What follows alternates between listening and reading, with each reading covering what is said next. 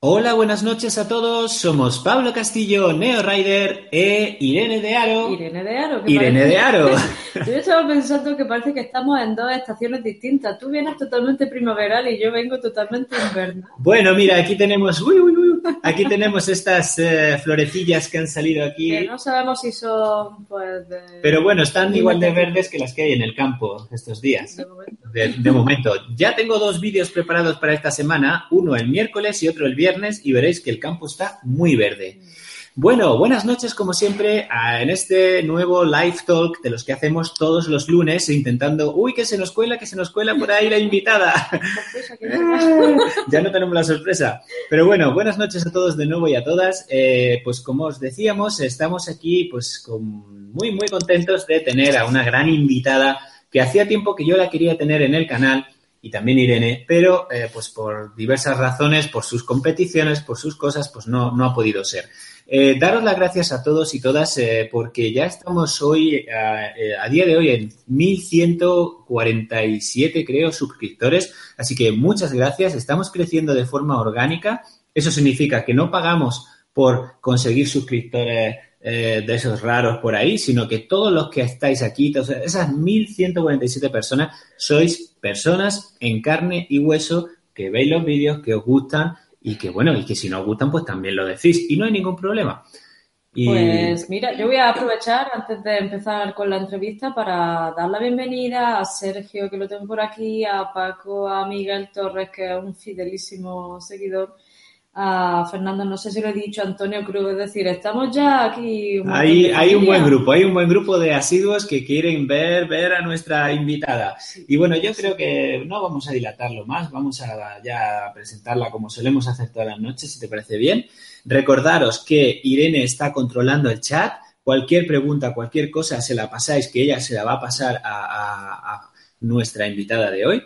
Y bueno, pues lo dicho, queremos dar la bienvenida a la gran Esther Alves, la gran corredora portuguesa, que es una máquina y queremos eh, descubrirla para todos vosotros y vosotras. Así que buenas noches y bienvenida Esther Alves a este nuestro pequeño live talk de todos los lunes. ¡Bienvenida! Hola. Hola, hola, ¿cómo están todos?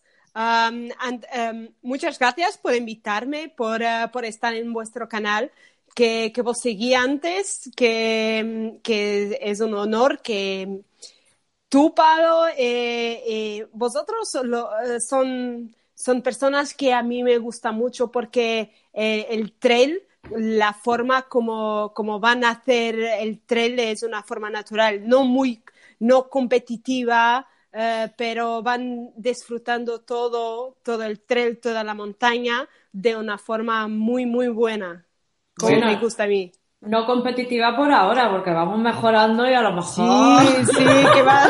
dentro de poquito, quién sabe.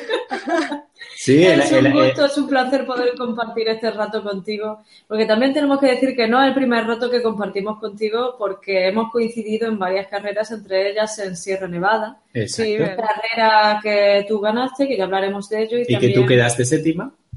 y también eh, en, eh, había sido, también hemos coincidido en la Euráfrica, donde bueno, tuvimos el placer de compartir un tiempo impresionante y Y yo algunos ratos con ella en carrera, que íbamos hablando ahí, ayudándonos el uno al otro en algunos de los tramos también, y también algunos Verdad. tramos de entrenamiento por aquí por Sierra Nevada, junto con Ujú. André, que le mandamos un gran saludo desde aquí. Bueno, Esther, ¿cómo estás? ¿Cómo estás? Eh, recién Bien. llegada hace poquito, ¿no? De, de una gran aventura, que ahora después hablaremos. Eh, sí, de Coastal Challenge hace un poquito, en febrero, que es una carrera estupenda, que tiene da, tienes que hacerla, Pablo, porque es estupenda, estupenda.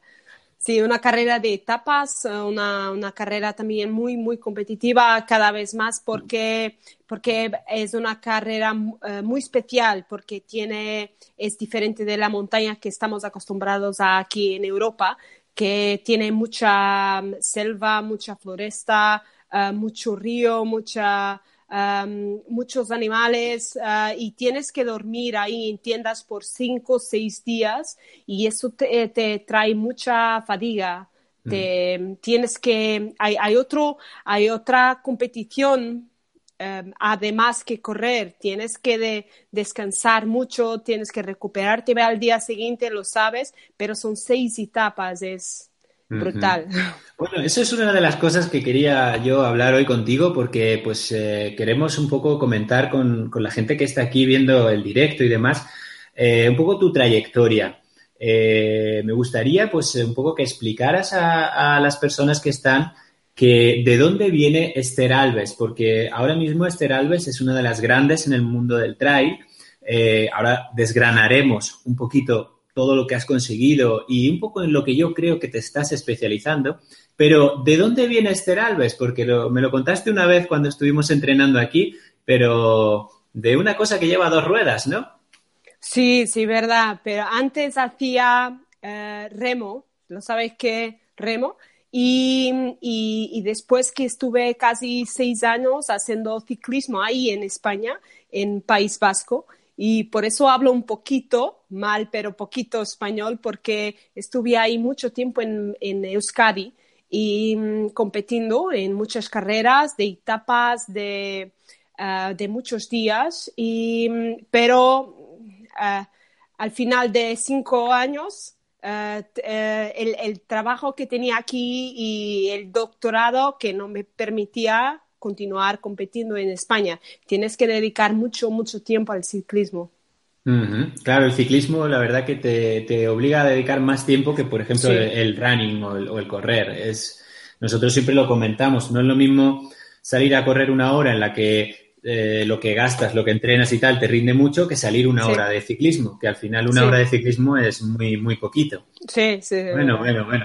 Pero entonces, eh, Esther, eh, a partir de ahí, a partir del año más o menos 2000, 2012, 2013, ya es cuando empiezas a centrarte más, más en el trail running. Sí, sí, verdad, porque he empezado aquí en Portugal haciendo carreras pequeñas y un amigo me, me ha llevado a experimentar el, em, aquí una montaña muy pequeña que hay aquí cerca de Oporto, donde vivo, y, y he empezado corriendo ahí en, en eh, trillo y, y, he gustado mucho. Y después uh, un, un para empezar las carreras de eh, World Tour, porque yo pensaba, si no, si no voy a empezar ahora no, no, no voy a tener ganas después. Pero claro, tu práctica deportiva, bueno, primero en el remo, como dices, después en el ciclismo, ha sido algo que seguramente te ha dejado un bagaje muy importante para que tú llegues a ser la gran corredora que eres actualmente. ¿Cómo, ¿cómo sientes tú esta, esta herencia que, que, tienes desde hace tanto tiempo? Eh, de verdad que siento que el trail es muy exigente para nosotros. Perdona si no, no hablo muy bien. Hablas, mira, te voy a decir un comentario de Fernando y ahora te pasaré una pregunta suya, pero dice, vaya, para ser portuguesa lo bien que habla español, es verdad. ¿eh? no, intento, intento, pero eh, yo he empezado eh, muy temprano haciendo deporte y, y, pienso que eso es muy importante para después hacer carreras más largas Ah, de 100 kilómetros, 60 kilómetros, eso es importante porque, porque es difícil entrenar para 100 kilómetros, ¿no? Para 100 kilómetros, para 200 kilómetros. Eh, tienes que empezar um, antes, pienso. Y entonces, claro, esta práctica deportiva, como decimos, te ha dejado un buen fondo desde hace mucho tiempo, pero tu experiencia con la montaña viene un poco más tardíamente, primero con la bicicleta y después ya con el trail. Quiere preguntar, Fernando, que qué sensaciones te produce ese entrenamiento en montaña y ese contacto con la montaña y de todos los sitios que has visto, que nos consta que son muchos, ¿con qué montaña te quedarías por ahora? Pienso que con Everest, porque eh, la, la paisaje y dónde estás eh, es tan uh, algo, una palabra que vosotros usáis para decir espectacular. Espectacular. La leche. Decimos. Es verdad. Porque, además hay, carreras muy buenas como Coastal Challenge, como, como UTMB, eh, Mont Blanc, carreras muy, muy buenas, organizaciones muy buenas, pero la montaña, ahí los 8000 de Everest, quedarte ahí día, todos los días mirando montañas tan altas como Everest, es fenomenal. Mm. Eso, la verdad que para mí sería un sueño hacer la Everest Trail Race. Es una Próximo cosa... año. Sí, pero es que... Ese somos dos, o sea que aquí tiene que haber dos sponsors. Ese es el problema, a ver si, a ver si eh, mueves hilos y los de la Everest Trail Race pues nos llevan invitados o algo por este canal o algo así. Jordi, se... Jordi, Jordi, ¿estás mirando? Pablo quiere ir a Everest. La verdad que sí, la verdad me encantaría. Y yo creo que por ahí vamos a enlazar un poco, porque bueno, yo quería recorrer un poco tu currículum deportivo, pero es que es, es brutal. Ya en el año 2014 te haces, eh, yo qué sé, bueno, primera en el Ultra Sky Marathon de Madeira, eh, octava en el, en el Ultra Trail World Tour a nivel eh, general, octava plaza en la UTMB, bueno, segunda en la G2 de la Humilac, séptima en la Lavaredo, primera en el Madeira Ultra Trail y bueno, bueno, bueno, bueno, una cosa brutal, vamos, eso es eh, increíble. Pero lo que yo te quería preguntar un poquito y a ver si ahí llegamos es, Esther, eh, ¿tú te estás haciendo una corredora mmm, especializada en carreras por etapas? Porque me parece que últimamente eso es lo que más te, te está llamando, ¿no? Uh, pienso que to todo es, uh, es, experimentar algo nuevo, ¿sabes? Uh, yo he hecho carreras más largas, ¿verdad? Pero ahora eh, hacer el Coastal Challenge primero, después Maratón de Sables, um, algo que ha quedado ahí, no sé, pero, pero a mí me gusta. Eh, y no, sé si mañana voy a hacer carreras más largas o más cortas, uh, pero fue algo que fue natural. Uh -huh. sí. la, la, verdad que tú y yo hemos coincidido, por ejemplo, en eh, Riaño Trail, ¿te acuerdas? Sí, en Riaño, que coincidimos en la edición cero. Uh -huh. Hemos coincidido también en Euráfrica, también. Sí, ¿verdad? Y uh, ya está, ya está. Y en Sierra Nevada. Bueno, pero Sierra Nevada no es carrera por etapas. Quiero decir que yo he coincidido con ella en dos carreras por etapas y la verdad que, bueno, luego has hecho sables, has hecho, eh, eh, ¿cómo se llama? Eh, la Coastal Challenge, o sea, eh, son carreras, has hecho la Everest Trail Race, que también es por etapas, o sea, te uh -huh. quedan pocas carreras por etapas por hacer, ¿no? Oh, no, eh, no sé, ¿verdad? Patagonia, que mm. pienso que es una carrera muy buena, me han hablado muy bien, pero hay carreras cuando son muy buenas, a mí me gusta repetir, ¿sabes? Ah. Como Coastal y como Everest. Eh, eh, no sé si Maratón de Sables a mí um, me encantaría otra vez, porque para Sables tú tienes que entrenar algo muy especial, que es el peso, um, el, la, la, mochila, que es muy, muy pesada. Eh, vosotros dices pesada, ¿no? Sí, sí. Sí, um, es muy pesada y tienes que correr ahí con 8 kilos uh, o más. Uh, y, y, es una corrida de mucha fuerza, no, casi, casi que no uh, puedes correr uh, a lo largo de las etapas. Es algo que tienes que entrenar durante un año o más. De hecho, aquí Trail Andalucía, un beso, Trail Andalucía. ¡Hey, Juanjo! Buena, gran, muchas gracias por estar, que casi nunca puede estar por sus compromisos. Muchas, muchas gracias. gracias. Un gran trabajo el que has hecho con el calendario de, las carreras en Andalucía. Una brutalidad. Eh, miradlo porque merece la pena. Trail Andalucía. Pues Trail Andalucía te pregunta que cómo es gestionar el material para seis etapas. Claro, tú misma estás entrando en que quizá cada una de estas carreras tiene su cosa específica, ¿no? Porque Sables eh, requiere también de autosuficiencia frente, por ejemplo, a un Riaño donde te ayudan y tiene una organización detrás que te va dando un soporte, ¿no? ¿Cómo, cómo se lo describirías tú a, Uh, bueno, para sables que tienes que pensar en todo el material para seis días y vas a correr solo con un equipamiento, no vas a cambiar de equipamiento. Uh, puedes hacerlo, pero tienes que, llevar más peso, ¿no? Y en otras carreras como Everest Trail Race o, o uh, que, que vas a, no necesitas de tanto equipamiento porque tienes la comida, la organización te da la comida elevas menos peso y, es posible correr ah, en, en um, Coastal Challenge, que la organización te carga todo, el, todo el peso.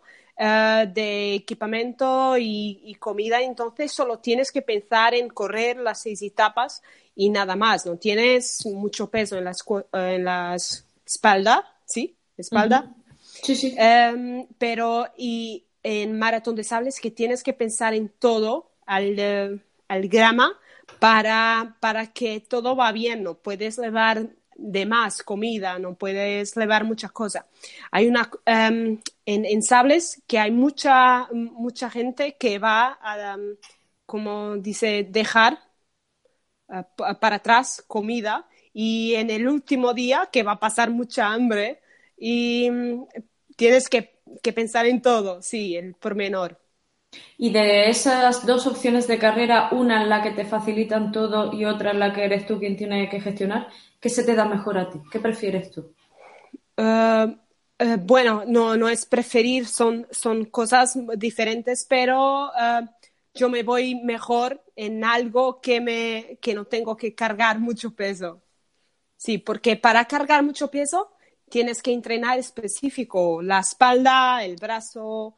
Eh, además de correr, tienes que entrenar mucha fuerza. Sí, porque entonces en la Coastal Challenge eh, el campamento se va moviendo de un sitio a otro, pero la organización se ocupa de llevar eh, tus cosas, ¿verdad? Verdad, sí. Es, igual que pasó, por ejemplo, en Euráfrica o, o así, ¿no? Sí, sí, sí, sí, verdad. La organización te carga todo. Tienes que poner tu tienda eh, y, poner y tirar tu tienda todas las mañanas y todas las noches, em, pero la organización te, eh, te carga todo. Bueno, y entonces, y este año la pelea fue dura con, con Ragna, también con, con Elizabeth pero al final, bueno, hiciste segunda clasificada este año. Sí, sí, sí. Ragna, que es la campeona europea de, de Skyrunning, a mí me ha, eh, eh, ha sido un honor correr ahí con Ragna, porque le voy a querer muy bien, eso es espectacular correr con, con Ragna, es muy fuerte. Sí, sí, pero la pelea con, también con Elizabeth Barners y con la norteamericana, que al final quedó tercera, que tiene nombre... nombre Susana. Bueno, Susana. Eh, ¿Cómo se llama? La entrevistó el otro día... Es un nombre hispano. Eh, la entrevistó el otro día de Ginger Runner en su, en sus entrevistas y la verdad que Guadarrama, Guadarrama, y habló de ti, ¿eh? habló de ti ah, diciendo que, que, peleó todo lo que pudo contigo, pero que al final eh, dice que se rindió. Dice, me rendí ante la rubia portuguesa, no podía con ella. Susana, que es muy rápida al llano, pero las partes más técnicas que, que, tendría un, poquito de dificultad, pero es estupenda Susana, que es muy, muy rápida ahí al llano y, y subiendo. Espectacular. Voy a lanzar dos preguntas que hay por aquí porque eh, Paco La Rosa nos pregunta qué carrera que has hecho aquí en España te ha enamorado y por otra parte Sergio eh, también pregunta qué carrera que has hecho en Portugal podrías vendernos como la mejor de tu país. Son dos preguntas. Bueno, sin, em, en, España que sé que hay muchas, muchas carreras muy, muy buenas y podrías hablar de todo, de Zegama, de otras carreras de como Riano. Yo voy a estar ahí en, en Riano y, es una carrera, em, eh, eh, va a ser en junio y ahora, que es una carrera espectacular que va a, Spiguete, ah, que, que, es una carrera que es eh, muy bonita y ha sido hecha por Migueleras, alguien con mucha experiencia que la, que, que en, el trillo. Em, bueno, podría hablar de Riano muchísimo. Em, y en Portugal puedo hablar de muchas, pero en madera eh, me encanta muchísimo la, la Mute, la, la travesía de toda la isla, que es muy bonita. La madera ultra. Madera ultra trail. Ultra trail. Sí, sí, sí. En Mm. una entrevista que leía sobre ti, en el- creo que en el año 2015 hiciste la carrera de Madeira, también la carrera de Cegama y también la Transvulcania. Eh, coincidiste Sí. esos tres años. Ah, eh, tú ibas comentando un poco la gestión de esas tres carreras, que fueron tres carreras muy diferentes. eh, ibas contando cómo cada una de ellas te supuso un challenge diferente, ¿no? Un, un desafío diferente. ¿Cómo vas gestionando carreras tan diferentes y dónde te terminas de sentir tú más cómoda? Bueno, son, son carreras muy, muy, muy diferentes y, em, ¿cómo lo llamas? Son challenges eh, Retos, diferentes. re- retos. Mm. retos muy diferentes, pero todos ah, de mucho sufrimi- sufrimiento, pero ah, muy, muy buenos. Cuando te gusta la montaña, cuando te gusta el trillo, ah, quieres, eh, quieres ver todo. Y, pero si es competitivo, vas a sufrir un poquito, porque, pero si te gusta la montaña, claro que te gusta Zegama, ahí en Ascorri, que es una, una- un sitio uh, muy, muy, muy bonito, uh, toda la, la zona de, de Zegama. Um, si vas a Transvolcania, que es, que es un- algo muy diferente, tienes algo, un- una- temperaturas muy altas, tienes una isla, tienes el clima que va a cambiar muy rápido, um, pero eh, este, es un encanto eh, llegar, subir um, a- todo al topo de, de los roques de los muchachos, ahí Sí. en Transvolcania, y después bajar toda la isla hasta el mar. Es, es, ah, un challenge que no vas a encontrar en otro lado del mundo. Pero si te gusta el trillo, si te gusta, vas, vas a gustar de, de challenges diferentes. Que como la audiencia sabrá, eh, cuando acaba del roque de los muchachos, luego son 20 kilómetros de dejarse rodar como una croqueta hacia abajo, ¿no? Sí, sí, sí. Ya ves lo que te aguantan los cuádriceps. ¿Has tenido algún momento en carrera que tú recuerdes como el peor momento de tu... La bajada, la bajada. Cuando, cuando llegas al, al final, ah, estás bajando del Roque de los Muchachos y haces muchos kilómetros y entonces que vas a llegar em, a un, un reto que tiene la, la meta de, la, de los 42, pienso. Sí, en, la Después- en, la, en el, el puerto de la, en del paseo marítimo de Tazacorte. Sí, Que pero ahí que, no... que tienes que ahí- pasar por ahí. ¿Verdad? No, ahí no termina la carrera, tienes que correr un poquito más. Ahí cuando he llegado ahí, que, que he pensado, ah, final, que ha terminado la bajada, no, tienes que continuar mucho, mucho. Sí, tienes que continuar por un cañón y Sí. luego subir, subir Sí. la, la platanera. ¿Verdad, verdad? Eso es un momento que, que psicológicamente te deja tocadísimo, porque esa sensación de... Es como cuando estás escuchando ya el speaker de la meta, pero es un efecto del oído y crees que estás más cerca de lo que realmente estás. Sí, Eso lo- como corredor te destroza, imagino. ¿Verdad? Como, como Sierra Nevada, que es una carrera muy, muy chula, muy, muy bonita. Y cuando estás llegando a Pa- Padroñano, que Sí. tienes ahí dos kilómetros, subiendo poquito y muy, muy duro, muy, pero bonito, sí. Sí, a cuarenta y tantos grados nos suena todo esto. Y en relación a esa bajada del infierno que hemos estado hablando en Transvulcania, yo voy a enlazarlo con una pregunta que, que hace aquí Antonio Cruz. ¿Cómo es tu entrenamiento de fuerza? Porque imagino que para hacer y soportar esa bajada de 20 kilometrazos tiene uno que tener unos cuádriceps bien potentes. ¿Haces entrenamientos de fuerza o cómo te vas planteando los entrenamientos, Esther? Am, a mí, a mí no, no me gusta mucho quedar eh, cerrada en un gimnasio, pero lo hago. Y, pero hago muchas, muchas horas de, de bici. Ah, el- a mí me gusta mucho la bici y entrenar ah, subida de bici es, es muy bueno para los quads, pero mm, ah, hay que entrenar un poquito de todo. No, no podemos entrenar solo lo que, lo que gustamos, ¿no? Mm, Eso, es- vamos, es fundamental y además siempre lo decimos. Eh, hay que hacer fuerza. El que Sí, quiera verdad. bajar bien y el que quiera bajar fuerte y sobre todo después seguir corriendo, como pasa en Transvulcania, que es que haces los 20 para abajo, pero es que luego tienes cuatro mm, llanos y luego otros dos o tres para arriba. Pues si no tienes piernas al final, pues es porque no has trabajado la fuerza, no queda, no queda otra. Bueno, Sí. Esther, Y de la Everest, ¿qué nos cuentas? Porque, bueno, hemos hablado un poco de, esas tres carreras, pero la Everest Trail Race para ti ya llevas dos ediciones, ¿no? No, solo una. Eh, estuviste en, en 2000, perdón, 2017 es en la que has estado, ¿no? Sí, sí, sí, sí, 2017. Eh, si estabas hablando de bajadas duras, ahí en Everest tienes bajadas, pero de escaleras, ¿sabes? y escaleras que no son muy, muy, muy iguales, como dice igual, iguales. Eh, tienes escaleras grandes, pequeñas, pero subes mucho y bajas, bajas todo.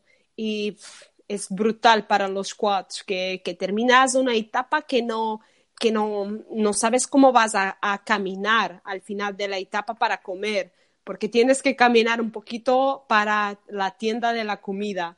Y, y, solo piensas, ¿cómo voy a recuperarme para mañana? Em, eh, eh, ahí en, Everest que, que, vas a encontrar bajadas como nunca, nunca he visto en mi vida.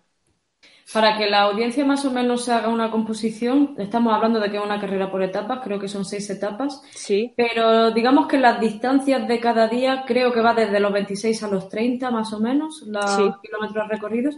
Pero cuéntales cuáles son las altitudes que se alcanzan y qué es lo que se puede encontrar un corredor allí. Bueno, que, que vamos a los 4100, um, el, el máximo, 4100 en una etapa pero que vas a dormir eh, siempre eh, ahí, cerca de los 4.000. Entonces, que, que, va a ser muy duro para, para, el cuerpo, porque vas a correr en altitud y, y, dormir ahí también. Tienes que, que acostumbrarte o, o, entonces estar acostumbrado. Um, corriendo a esa altitud, a los 4.000, 3.500, que es muy duro porque el, que el batimiento cardíaco que va muy, muy alto. Si estás la, si estás la recuperación debe de ser muy, muy complicada. Uh, sí, porque también eh, eh, te deshidratas mucho, pierdes mucha agua, eh, pero como está frío y hay en altitud que, que es difícil beber mucho Em, y, tienes que estar acostumbrada a, a, esa altitud. ¿Y cómo se lleva a cabo esa aclimatación? Porque imagino que no será muy fácil irse un mes antes al Everest para aclimatarse. No sé, No, eh, yo he hablado con muchos atletas que han estado ahí en Everest, que han hecho altitud antes, que han estado ahí en Sierra Nevada, en otros sitios, altos para entrenarse al Pirineos, al Alpes, eh, que han estado ahí entrenando para aclimatarse al, al Everest, sí. Y eh, Esther, de alguna manera también eh, preparas eh, la parte mental, entrenas de alguna manera tu psicología en carrera. Pienso que esa es la única parte que, que solo entrenas si tienes años ahí corriendo, compitiendo, la otra parte es la parte física que puedes eh, trabajar, puedes eh, estar ahí eh, cinco o seis horas entrenando bien, pero la parte mental pienso que solo con el tiempo, ¿sabes? Si, si tienes un poquito de experiencia o no. Este año, cuando he llegado a Coastal Challenge, Coastal, Coastal que es una carrera muy, muy bonita y cuando llegas ahí a las, a las playas del Pacífico, solo piensas, no quiero correr, quiero quedarme aquí.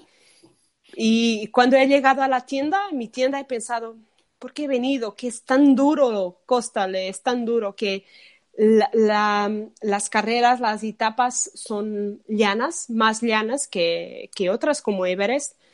Y, pero la velocidad que vas, tienes que eh, son etapas más largas de 50, 40 kilómetros y mismo que, que, que, son, muy, eh, son muy bonitas las etapas, pero muy, muy, muy duras. Pues aquí fíjate lo que pregunta Susana al hilo de todo esto, Susana, y Benny creo que también anda por ahí.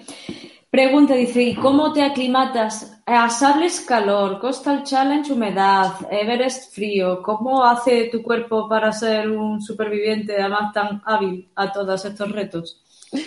Yo no, yo no, no te eh, no he hablado de eso, eh, solo he te he dicho porque, que algunos atletas que van a hacer aclimatación en los Alpes, en los Pirineos, y a mí me han preguntado si, cómo he hecho para hacer la aclimatación, pero yo no he hecho aclimatación. Que he estado ahí en, um, en um, Everest y, yo he quedado en una etapa con Luis Alberto, ahí esperando, yo estaba esperando por André y, y Luis Alberto estaba esperando por Nieves y, y, él, que, que, Luis me estaba preguntando, ¿cómo has hecho para, para acostumbrarte? Y yo le he dicho, no he hecho nada. Yo solo he pensado, bueno, si yo he sobrevivido a, a Coastal Challenge y sabes que voy a, a, hacer Everest. Pero muy duro estar ahí en altitud, muy duro. No, no, lo que pasa es que tú eres muy dura, porque vamos. Mira, me acaba de llegar un mensaje de una amiga común, de, eh, te lo digo ahora mismo porque está aquí y lo que me ha puesto exactamente, es Ana Cristina Constantín y te manda, ah, te manda un gran saludo y dice, mándale recuerdos a Esther, os estoy viendo y dile por favor que vuelva este año a Euráfrica y a ver si quiero, quiero irme con ella al Everest también. Un saludo para ella.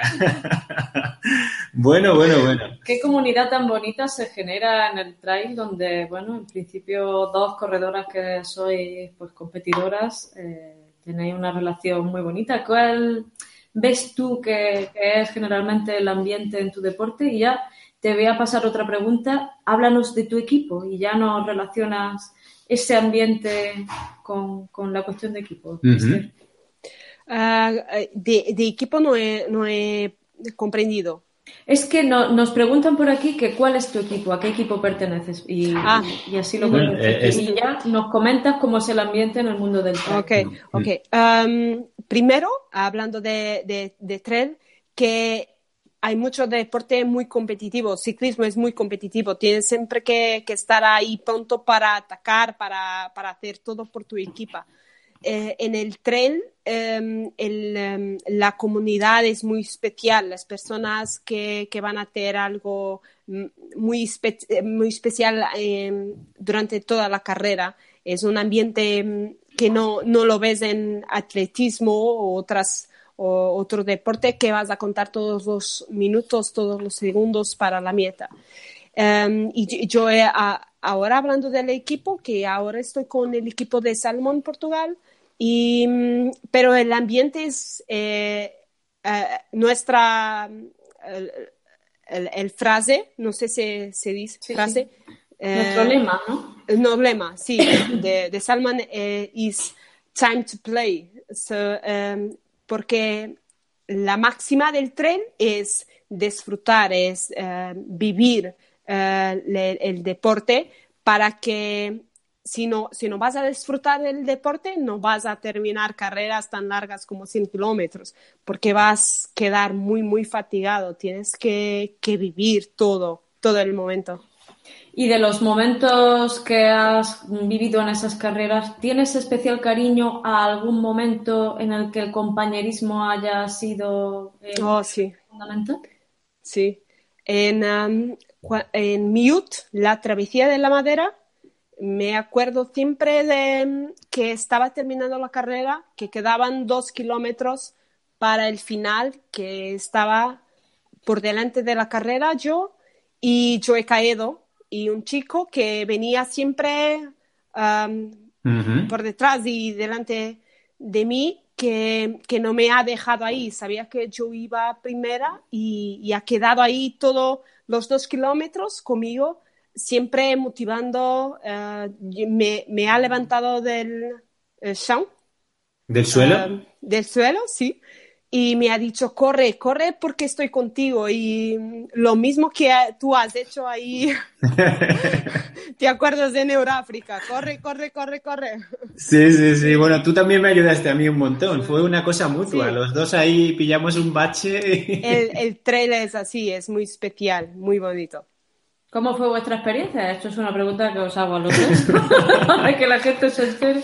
No, a, mí me pasó, eh, no sé, a mí me pasó que íbamos así un poco al mismo ritmo y tal. Al mismo ritmo.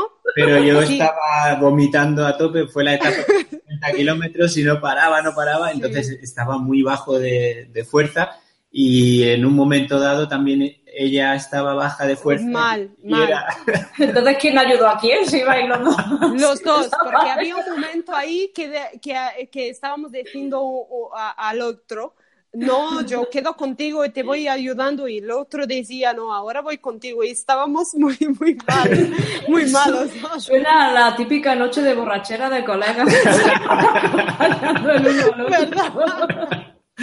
Bueno, bueno, al final la realidad se impuso y, ella llegó antes que yo, es lo que tenía que ser. poquito, poquito.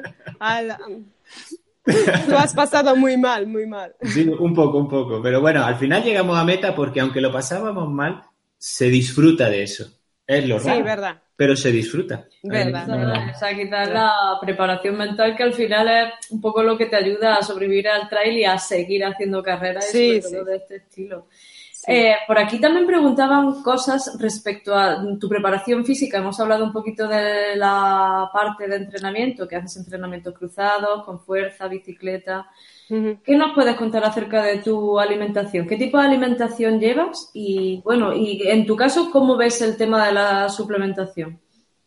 Bueno, siempre durante toda la vida de deporte que mm, siempre eh, nunca he comido nada eh, lo que me gusta. Em, por tanto, yo voy haciendo siempre algún régimen, como dicen. o, una dieta. Sí, sí, sí. Pero si haces fuerza, trabajo de fuerza, em, puedes hacer un poquito de suplementación. Em, pero pienso que hacer una suplementación tienes que saber hacerla porque hay mucho atleta que, que hace proteína y, y, mucha proteína sin saber si, es algo para recuperar o algo para hidratar el, el cuerpo. Y mm, si, si, vas a tomar suplementación, es mejor que preguntar a alguien, porque mucha suplementación uh, puede ser no muy buena para los rinoles. Riñones. Riñones. Sí, y mm, entonces, eh, mejor tener una alimentación correcta y proteína, el carne, el, pez, el pescado, además de suplementación. Y entonces, yo según he creído entender, la mayoría de las cosas que comes no te gustan. es decir, siempre se está contraviniendo a tu naturaleza. ¿Qué pasa con las palmeritas de chocolate en tu caso, Esther? ¿Hay palmeritas de chocolate en tu No, no, no hay, no hay, no hay. no hay. Pero antes de las carreras largas, que todo, va todo, todo, todo. Bueno, esa es la ventana siempre que dice uno, bueno. Verdad, verdad. Por aquí también nos preguntan, eso yo ya sé la respuesta, pero mejor que nos la dé nuestra invitada, es que si para las carreras largas y demás usas bastones. Ah, sí, em, va a depender un poquito de, la carrera. Si la carrera es muy técnica, como Skyrunning, que, que no voy a llevar bastones. Ah, pero si la carrera eh, puedes correr siempre como Mont Blanc, que, que, es una carrera muy corrible, no, no tienes partes muy técnicas como como uh, Segama, por, por, ejemplo, otras carreras como Transvolcania, que tienes um, escaleras de, de, piedra, de roca. Um, um, entonces, que, que, todo va a depender de la, de la carrera. Si es corrible, que sí que, que voy a elevar razones. Y larga, claro. Y yo sé también que eres más de, lo que pasa que las carreras largas casi te obligan por lo que tienes que llevar, las carreras por etapa, pero eres más de no llevar mochila y llevar siempre un pequeño cinturón donde lo llevas casi todo, aunque no lo parezca. Sí, a mí me gusta correr simples, eh, sin mucha complicación. Eh, cuanto más simples pueda correr, mejor. Pero, pero es verdad que te he visto, eh, por ejemplo, entrenando aquí, André, tú y yo en Sierra Nevada, que digo, ¿dónde lleva las cosas? Y las llevabas todas en un cinturón, el agua, el cortavientos, el no sé qué, el no sé cuánto, llevaba un montón de cosas en un cinturón, ¿eh? Y, sí, sí. Y, por ejemplo, en el, eh, cuando corriste en Sierra Nevada, eh, pues hubo comentarios de que es que es que Esther Alves no llevaba el material obligatorio, no sé qué. y efectivamente lo llevabas todo, pero es que iba en ese cinturón y claro, lo tapaba tu camiseta. Sí, sí, sí. Si estás acostumbrado a correr solo de cinturón y a, y a, llevar todo el material en cinturón, que, que eh, puedes hacerlo. Y cuando está mucho calor, la mochila si, mm, te puede hacer también confusión, pero si la carrera es larga, tienes que llevar todo. La mochila, todo es mejor, claro. Sí, que para esos comentarios suspicaces de aquel tiempo, que sí llevaba la... Que sí la llevaba, hombre, que, sí, la llevaba.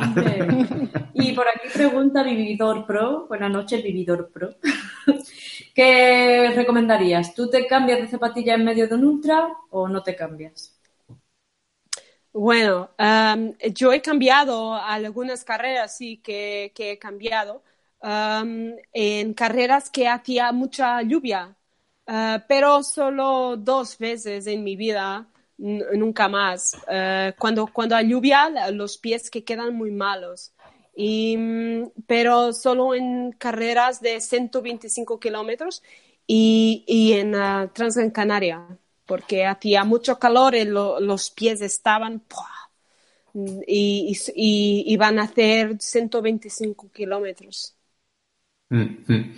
Esa es la cosa, que depende de la carrera, pues a veces cambiarás, a veces no cambiarás. Claro, claro, claro. Esther, ¿y este año más o menos cómo lo tienes? Eh, vas al campeonato del mundo, ¿no? De, de Peñagolosa. Sí, sí, sí, Peñagolosa ahora en ah, mayo. ¿Y, qué nos puedes hablar de la selección portuguesa? Al menos de la, de la selección femenina, bueno, y también de la masculina. Eh, ¿Cómo lleváis los portugueses la selección? Intentar llevarlo lo mejor posible. Eh, el año pasado que, que hemos eh, hecho muy, muy buen puesto en los hombres, en las mujeres eh, hemos hecho lo, décimo por equipos. Vamos siempre intentando hacer puntuación y hacer lo mejor que, que lo mejor posible. Y vosotros muy bien ahí en España. Bueno, nosotros no, los que corren, los que corren, nosotros. Bueno, y Esther, ¿y tú cómo te ves para el campeonato? Mm, ¿Cómo ves el recorrido? ¿Crees que te favorece? ¿Conoces el recorrido de, los Peñagolosa Trails? una parte, pero mm, yo sé que han cambiado un poquito, por eso no, no estoy ah, con mucha expectativa. Eh, que nosotros aquí en Portugal vamos a hacer un uh, de algunos días, vamos a estar ahí uh, viendo el recorrido, um, y, pero por ahora mm, pienso que han cambiado y entonces que no hay ningún atleta que se va muy bien el recorrido todo, por eso. Y entonces, aparte del Campeonato del Mundo en Peñagolosa, eh, ¿Nos puedes adelantar algo más de tu temporada? ¿Qué es lo que tienes pensado o qué ya tienes cerrado o qué te gustaría hacer a lo largo de este año? Sí, bueno, que después de los campeonatos del mundo que, voy a estar ahí en Riano, repitiendo, el año pasado no he, eh, no he podido estar en Riano porque eh, iba a ser al final del Mont Blanc. Y, y, este año, en junio, que voy a estar ahí repitiendo, Em, y, además después eh, repetir eh, Sierra Nevada, la distancia larga. A ver, mm. sí, vamos. No, no, de ese no. La de no, sí, sí, sí, sí. Probablemente sí. Te que todavía hay una distancia mayor que la de 100. Y además esa tiene premio porque pasas por Prado Llano, subes al Veleta. Y bajas. Y cuando te crees que ya has llegado, todavía te queda subir un kilómetro vertical. Esa es peor que la de Sí, sí, sí, sí, sí, sí. Y, y, y, después al septiembre que tengo un proyecto con dos alpinistas, dos amigos que, que, que va a ser eh, intentar subir al Chicha Pacman, que es un cume de 8000 eh, y, y, por, e, por, ahí está eh, la temporada. Aquí pregunta Richard de Trail por el Jardín. Richard, buenas noches. Nos alegramos mucho de, de, tenerte aquí. Espero que tus contratos vayan bien, Richard. Tú y yo sabemos lo que es. Estoy aquí, que en fin.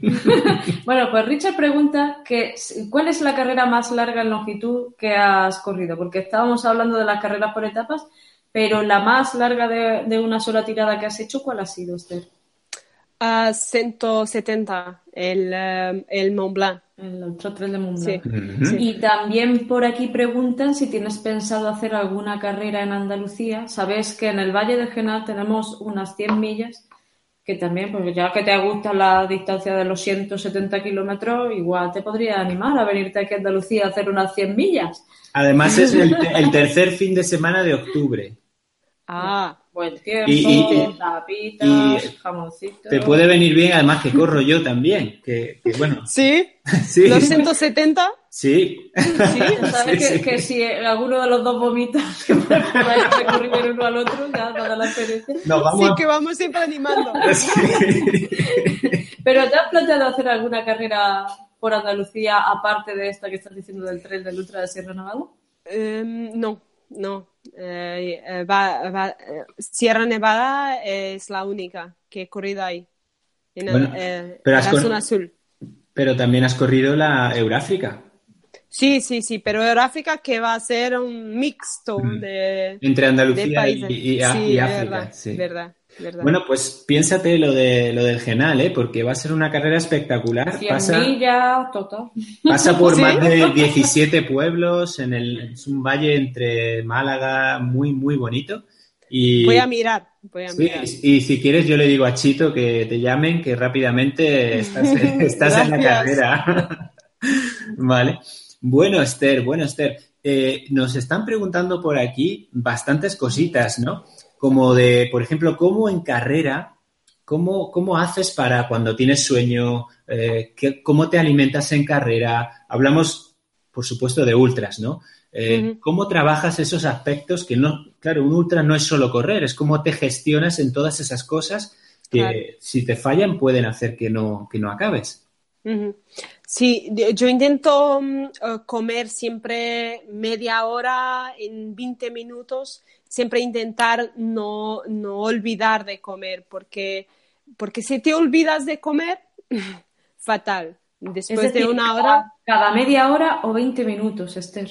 sí, no, no necesito de comer una barra o, o muchas cosas, pero tener algo en tu boca para mantener el azúcar, eh, el nivel de azúcar en tu sangre eh, normal y mm, intentar siempre mantenerte ahí, porque si tú, si el, eh, vosotros llamáis azúcar, azúcar. sí.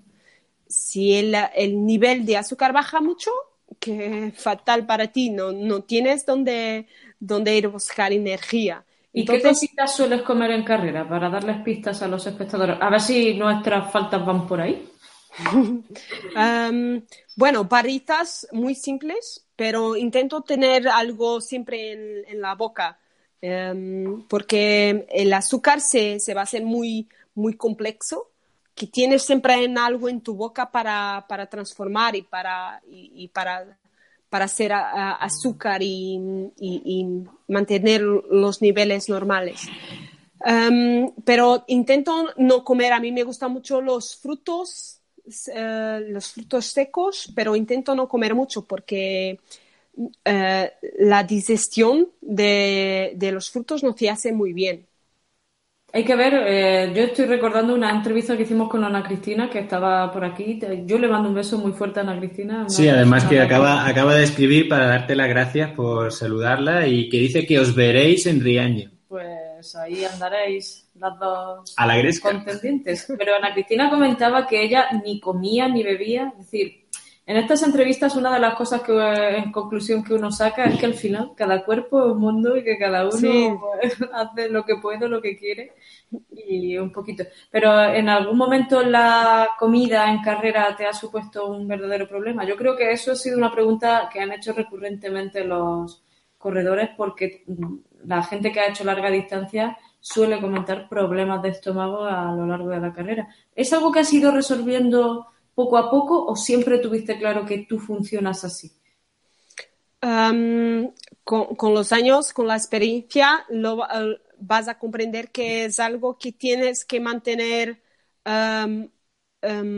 siempre de la misma forma, no puedes cambiar mucho. El cuerpo es como decías, uh, cada persona va a comer lo que le va bien y, a, tener energía como de, de forma muy propia. No, no, no, puedes criar tabela o, o regla para toda la gente. Pero tienes que estudiarte a ti propio, que tienes que saber lo que, lo que te va mejor, qué barritas te van mejor, si, si, debes uh, beber más o comer más. Uh, pienso que va a ser muy diferente de persona para persona. Mm. Esther, y por ejemplo en los ultras, eh, independientemente de lo que es alguna vez algún problema uh, por, pues porque nos falte alimento o tal, eh, ¿Tú cómo afrontas esos momentos eh, en los que a veces los eh, corredores y las corredoras de ultra caemos un poco en, no sé, psicológicamente o tal, estoy hundido, no puedo tirar de esta cuesta o no puedo... ¿Trabajas de alguna manera en esos momentos la parte psicológica para volver a elevarte, volver a, volver a meterte en carrera? Bueno, y eh, todos intentamos, ¿no? Pero, pero hay momentos que el cuerpo no eh, va fatal y no, puedes hacer nada. Mm, como eh, si, vas a correr en altitud, los batimientos cardíacos que van muy altos y entonces tienes que comer más, tienes que, que tener más energía y, mm, y, tienes que acordarte de, de comer más verde, más veces. Em, pero y, si, si, no comes em, en el tiempo cierto, eh, no tienes energía para una hora, después tienes que demorar mucho tiempo recuperándote. Yo me acuerdo de Mont Blanc en 2015 eh, que yo he quedado casi, casi 40 minutos en Courmayeur por, eh, porque no he comido en la, la altura cierta y entonces que he quedado ahí en el avituallamiento esperando que el cuerpo, um, eh, eh, esperando tener más azúcar en el sangre para continuar, sí. Pues aquí hay otra pregunta que pasa Richard, eh, de música. ¿Utilizas tú la música también para subirte el ánimo? ¿Es algo que te acompaña tanto en entrenamientos como en carreras? Um, antes, en los primeros años de tren, que llevaba siempre uh, música, pero ahora no, uh, nada, porque fácilmente me voy a distraer con algo y si, si voy a elevar música. Entonces, que no, que no oigo música. Y yo te quiero hacer otra pregunta. Eh, ¿Tu pareja, André, también corre? Sí. Y corre. Eh, le, da un poco al asunto, ¿no? Le da, le da. ¿Cómo o qué supone en vuestro caso el hecho de compartir pues una vivencia tan importante para ambos como esa? bueno, es, es, muy, muy bueno compartir las experiencias de, de tren y mm, llegar al final de las carreras de etapas y saber que, que tienes ahí tu pareja para, para, compartir la dolor, las experiencias, es, es muy, muy bueno. Que está ahí, André, pero, pero no voy a llamarlo. está ahí. Dile, dile, que le mandamos un saludo y que tiene mucha culpa de que hoy todo haya salido tan bien, ¿eh? que si está en pijama, sí, verdad, verdad. Que si está en pijama no nos importa. Yo la parte de abajo siempre llevo pijama, aunque nuestros espectadores no lo sepan. Pijama y pantuflas es lo que pega a estas horas, así que, nadie me haga levantarme. Es lo que tiene el que no se nos vean las piernas. Sí, pero tenemos piernas, no penséis que no tenemos piernas. y aquí te pasa la otra pregunta que hacen. Eh, ¿Cómo llevas lo del entrenamiento en asfalto? ¿Lo hace Mirko? ¿Sueles entrenar también mucho en asfalto? ¿Cómo te lo gestionas? ¿O, en fin, procuras huir de él? ¿Cómo lo haces, Esther? Como vivo en una ciudad, en Oporto, tengo, tengo siempre que entrenar en asfalto. Eh, y entonces intento entrenar con algún desnivel, pero ir ahí a la montaña, hacer desnivel solo al fin de semana. Entonces hago 20 eh, todos los días que haga entre 15 y 20 kilómetros más o menos de, de, asfalto. Tengo que hacerlo. Mm. Y antes que se nos olvide, porque lo solemos preguntar a todo el mundo que viene aquí, eh, Esther, eres una corredora que nosotros consideramos pues una profesional del trail, pero tú tienes tu trabajo. ¿Podrías comentarle a los espectadores eh, más o menos cómo te ganas la vida aparte de corriendo? Claro que eh, profesional es a lo atleta que, vive del deporte. Em, además del trabajo, que eh, el último año que he estado ahí con, mi doctorado y entonces tenía que trabajar, entrenar y, y, tenía que tener tiempo para todo. Eh, lo difícil de al final es mantener el equilibrio y saber lo que es importante y, intentar hacer todo bien, eh, intentar. y, por eso mm, es, difícil. Eh, muchas veces me acuerdo, muchas veces de entrenar a las cinco media de la mañana para poder hacer todo.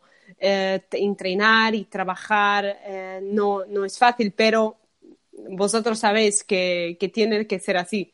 Sí, no hay otra manera. Al final, bueno, hacéis esto porque os apasiona como a nosotros. Claro, claro. Y aquí, pues eso, mm, mm, el, trail no da dinero, nada más que a una o dos personas en el mundo. Los demás, pues todos trabajáis y todos demostráis pues lo, lo, increíble que es que teniendo pues el trabajo como todos, teniendo tal, pero bueno, tenéis esas capacidades para, para deslumbrar en las carreras que es lo, interesante de aquí, ¿no? Pero lo chungo del asunto, del asunto es que ella gana carreras y nosotros también nos levantamos a las cinco y media de la mañana para quedar lo último. Sí. Eso ya tiene voluntad la cosa. Y yo lo estoy hablando de mi caso, pero aquí los espectadores no escondáis ninguno que a más de uno pasa. Más de uno, más de uno. Aquí estamos todos enganchadísimos a esta droga que se llama Trail, incluido el Zamora, que ya está saludando desde México como todos los lunes. México lindo. Así que te mandamos un beso muy especial a ti también. Y bueno, Esther, eh, ¿hay algún momento concreto de los últimos tiempos en los que mm, hayas visto un poco de, alguna niebla en tu, en tu carrera como corredora? ¿Alguna lesión o algo que te haya hecho inquietarte desde ese punto de vista? Ah, bueno, yo, nunca he tenido una lesión que me ha que me ha ponido al aparte de la competición. Em, y, soy, como vosotros diceis, de ser um, una felizarda o alguien que tiene suerte por, por, no tener muchas muchas lesiones. No, no, nunca he tenido nada muy, muy grave. Y eso es bueno. Aparte del ciclismo, ah, en las carreras de ciclismo, cuando caías ahí que, que no hay, que no hay um, manera de, de, recuperarte rápido. Tienes que tener mucha paciencia para recuperarte, um, pero nunca he tenido nada muy grave, ¿no? Bueno, pues bueno eso es, ojalá eh, tocamos madera, que la mesa es de madera para ti, para que no, no te pase. Eh, bueno, yo me gustaría comentar una cosa que acaban de decir aquí para ir terminando, pero es muy bueno. Nuestro amigo Sergio Cuevas nos dice que lo que hacemos es que trabajamos para desconectar del trail. Joder, tío, a ver si voy a trabajar, que ya estoy harto de trail. Sergio, Sergio. ¿no? Ay, Sergio, ay, Sergio. y no viene a los sitios donde queramos verte. Bueno, bueno, pues como siempre, sabéis que son las 11 de la noche, que aquí pues todos más o menos trabajamos y ellos también, los pros también trabajan, se levantan a las cinco y media para ir a entrenar, Irene se levanta a las 6 para ir al gimnasio, etcétera, etcétera. Así que, bueno, a mí me encantaría que Esther, pues nos dijeras un poquito, eh, pues alguna última idea que nos puedas transmitir, algo que les puedas comentar aquí a la gente para animarles a, como siempre decimos aquí, nunca dejar el trail, eh, pues lo dejo en tus manos, a ver. Hay mucho, muchas veces que, estamos fatigados de, de la rutina, del trabajo, de todo. Y, la, um, como decéis, la, uh, las ganas de entrenar que son muy pocas. Esa es la parte más difícil. Um, si, si, vas a pasar esa parte de, de la fatiga mental um, y después llegar a las carreras bien, que, que, eso es el, sentido del trail, que pasar las partes peores de, la fatiga mental y, llegar a la meta.